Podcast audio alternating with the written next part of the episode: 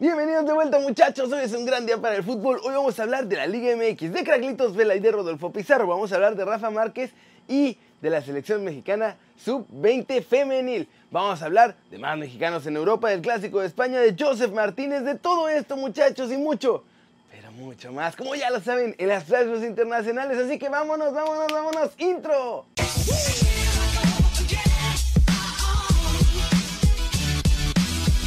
Arranquemos con la nota One Fútbol del día que es sobre la Liga MX, ya que parece que despertó José Juan Macías y además le aplicó la ley del ex durísimo. Y es que en el primer partido de este domingo las Chivas sumaron otro buen resultado gracias a que vencieron 2-0 a la Fiera. Por cierto, León suma dos derrotas consecutivas y muy dolorosas. JJ hizo el primer gol del encuentro luego de recibir por la banda derecha y tirar de media vuelta. Un tiro pegado al poste más alejado de Rodolfo Cota. Sin duda un muy buen gol de nuestro chavo. El segundo tanto fue de Fernando Beltrán que anotó de cabeza en una gran jugada colectiva. Con este resultado, muchachos, Chivas ya está en zona de liguilla en la posición número 8. En el otro duelo dominical, Atlas ganó. Eso es lo que me hubiera gustado decir. Pero ya sabemos que es mi Atlas y la verdad es que volvió a perder. Ahora 1-0 ante Santos Laguna. El gol del triunfo fue obra de Julio Furch. Con este resultado, los guerreros son el lugar 6 en este clausura 2020, mientras que mi Atlas es el penúltimo lugar. Y eso solo porque Monterrey está teniendo un pésimo torneo. Si no, nosotros seríamos los peores de todo el campeonato. Ni Rafa Puente ha podido mejorar el nivel del equipo. ¿Cómo la ven, muchachos? Está bien fea la cosa con mis rojinegros. Aunque chivermanos, ya pueden irse calmando porque parece que su equipo va mejorando y eso que no jugaron ni el Chicote Calderón ni Antuna.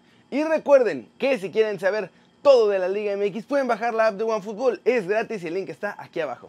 Vamos con noticias de la selección mexicana femenil sub-20 que sigue buscando su boleto para el Mundial de la especialidad y siguen con un muy buen paso en este torneo clasificatorio. De hecho, ahora se vieron súper súper bien nuestras muchachas porque no solo ganaron, le pusieron un baile feroz a Granada al que derrotaron 12 goles a 1. Las anotaciones del partido fueron obra de Carla Zempoalteca, Reina Reyes, Mariel Román, Mari Carmen Reyes, Nayeli Díaz, Gabriela Juárez y los dobletes de Nicole Pérez y Alison González. Con este resultado, el Mini Tri femenil se clasificó a los cuartos de final del torneo, donde va a enfrentar a Trinidad y Tobago, que eliminó a Puerto Rico. Nuestras chavas se están viendo muy bien en este premundial de la CONCACAF en el que llevan paso perfecto, pero ojo, no pueden aflojar porque solo clasifican a este mundial las dos finalistas del premundial de la CONCACAF. Por fortuna para el Tri, están en la llave en la que no tienen que enfrentar a Estados Unidos y solo podrán ser sus rivales si ambas llegan a la gran final, por lo que debería haber buenas posibilidades de que lo logren y que las veamos en el Mundial de Panamá-Costa Rica 2020. ¿Cómo la ven muchachos? Parece que va bien la cosa y en caso de vencer a Trinidad y Tobago, el Tri se enfrentará a Guyana o a Haití. Así que ojalá que las podamos ver llegar hasta la final y sacar su boletito. Vamos con el resumen de los mexicanos en el extranjero porque otra vez varios se quedaron en la Vancomer muchachos este fin de semana, pero Craclitos Vela se lució con un golazo feroz. En Holanda, el AZ Alkmaar sorprendió al Ajax y lo derrotó con autoridad 2 a 0 en el Amsterdam Arena. En este partido fundamental para las aspiraciones de los de Eric Tenag, Edson Álvarez no tuvo ni un minuto de actividad y vio todo el partido desde la Vancomer. También con este resultado el AZ empató en el liderato de la Eredivisie al Ajax con 53 unidades. En invierno, Edson Álvarez quiso salir del Ajax muchachos y sus representantes que también manejan a Steven Bergwijn, ese jugador del PSV que se fue al Tottenham, fueron a ofrecerlo allá con los Spurs y el cuadro de José Mourinho quería a nuestro muchachón, pero el Ajax le dijo que no podía salir. De hecho, Eric Tenag le prometió más minutos lo que restaba de la temporada a cambio de que se quedara, cosa que hasta la fecha sigue sin pasar porque a veces juega y a veces está en la Vancomer.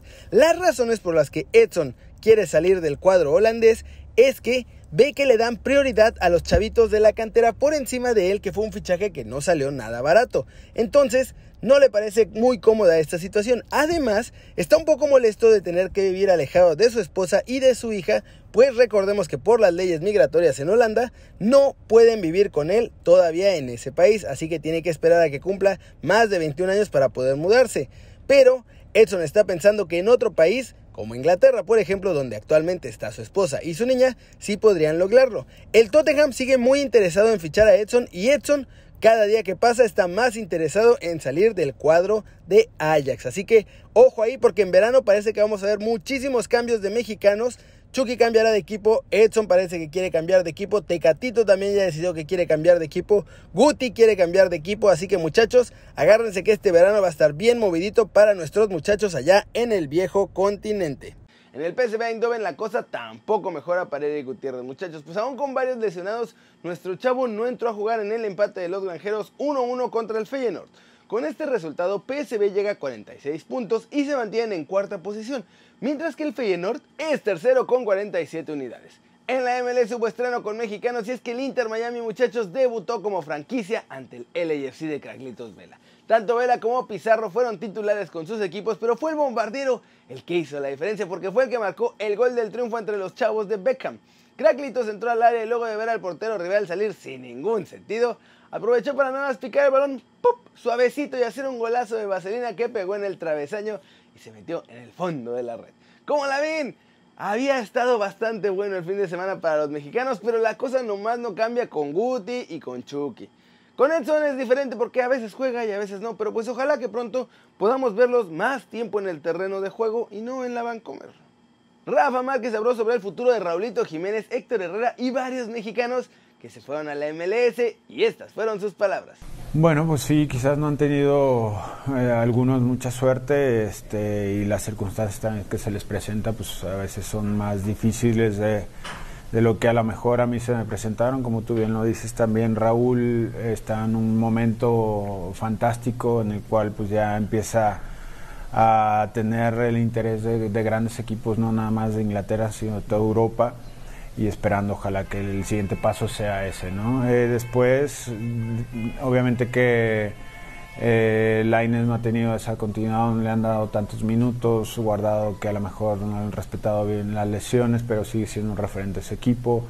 Este Héctor Herrera, que tampoco ha tenido una gran continuidad y que también ha sufrido un poco de las lesiones, y, y, bueno, esperando que, a que pueda tener esa continuidad en un gran equipo como es el Atlético, ¿no? Y bueno, no se diga a Araujo, que a lo mejor no lo toman muy en cuenta, pero es el que quizás ha tenido más minutos en, en esta liga, así que bueno, hay que seguirlos apoyando, que tengan, los que no tienen muchos minutos, tengan paciencia, sigan trabajando y que, ojalá pronto se les presente una nueva oportunidad. Como la ven muchachos, Raulito ya es seguido por varios clubes grandes de toda Europa, no solo de la Premier. Aunque yo creo, sinceramente, que si quiere seguir brillando, tendría que quedarse en Inglaterra. ¿Ustedes qué piensan? Flash News, Jorge Sampaoli fue anunciado este domingo como nuevo entrenador del Atlético Mineiro en reemplazo del venezolano Rafael Dudamel quien fue despedido esta semana luego de ser eliminados en la Copa de Brasil. Joseph Martínez, delantero del Atlanta United, se someterá a una cirugía luego de romperse el ligamento cruzado anterior de la rodilla derecha, muchachos, durante el primer encuentro de la temporada de la MLS en la cancha del Nashville. El venezolano va a estar de baja por un periodo entre 6 y 9 meses. Eden Hazard también decidió pasar por el quirófano por la lesión que sufre en el peroné derecho. Muchachos, va a ir a Dallas, en Estados Unidos, acompañado del máximo responsable del departamento médico del Real Madrid, Nico Mick, y se operará entre este jueves y viernes. El Real Madrid, hablando de esto, se llevó el clásico gracias a una gran actuación de Vinicius y una sorpresiva de Mariano, muchachos. El primero puso a temblar a la saga surgrana casi todo el partido y logró abrir el marcador con algo de suerte. El segundo marcó cuando no llevaba ni un minuto en el campo y sentenció el encuentro 2 a 0 que deja nuevo líder en España, el Real Madrid. Pierre-Emerick Aubameyang vuelve a estar en las redes para llegar al Barcelona. Muchachos, el gabonés tiene claro que no van a jugar la Champions con el Arsenal y quiere un reto mayor y el club azulgrana puede ser la opción, pero él es la opción B a Lautaro Martínez. Muchachos, parece que la cosa no anda muy bien en la Juventus y es que filtraron una plática entre Cristiano Ronaldo y Paulo Dybala ahí en los túneles y se les ve criticando a sus compañeros. Y feo. Miren lo que pasó.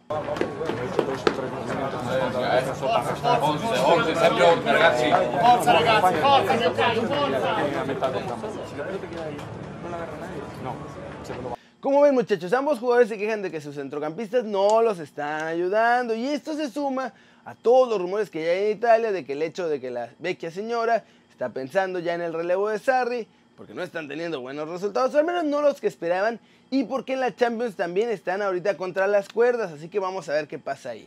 Las cosas así están en la Juventus, muchachos. ¿Creen ustedes que se puede revertir toda esta situación en el campo o que de plano al final de la temporada vamos a ver otra vez a la Juve cambiar de entrenador? Vamos a ver qué pasa ahí, muchachos. Por lo pronto, eso es todo por hoy. Muchas gracias por ver este video. Ya saben, denle like si les gustó. Métanle un zambombazo durísimo a esa manita para arriba si así lo desean. Por favor, suscríbanse al canal. Les prometo que este va a ser su nuevo canal favorito en YouTube. Denle click a la campanita para que hagan marca personal a los videos que salen aquí cada día. Ya saben quién soy yo. Yo soy Queridos Muchachos y como siempre es un enorme placer ver sus caras sonrientes y bien informadas. Muchachos, chau. ¡Wup!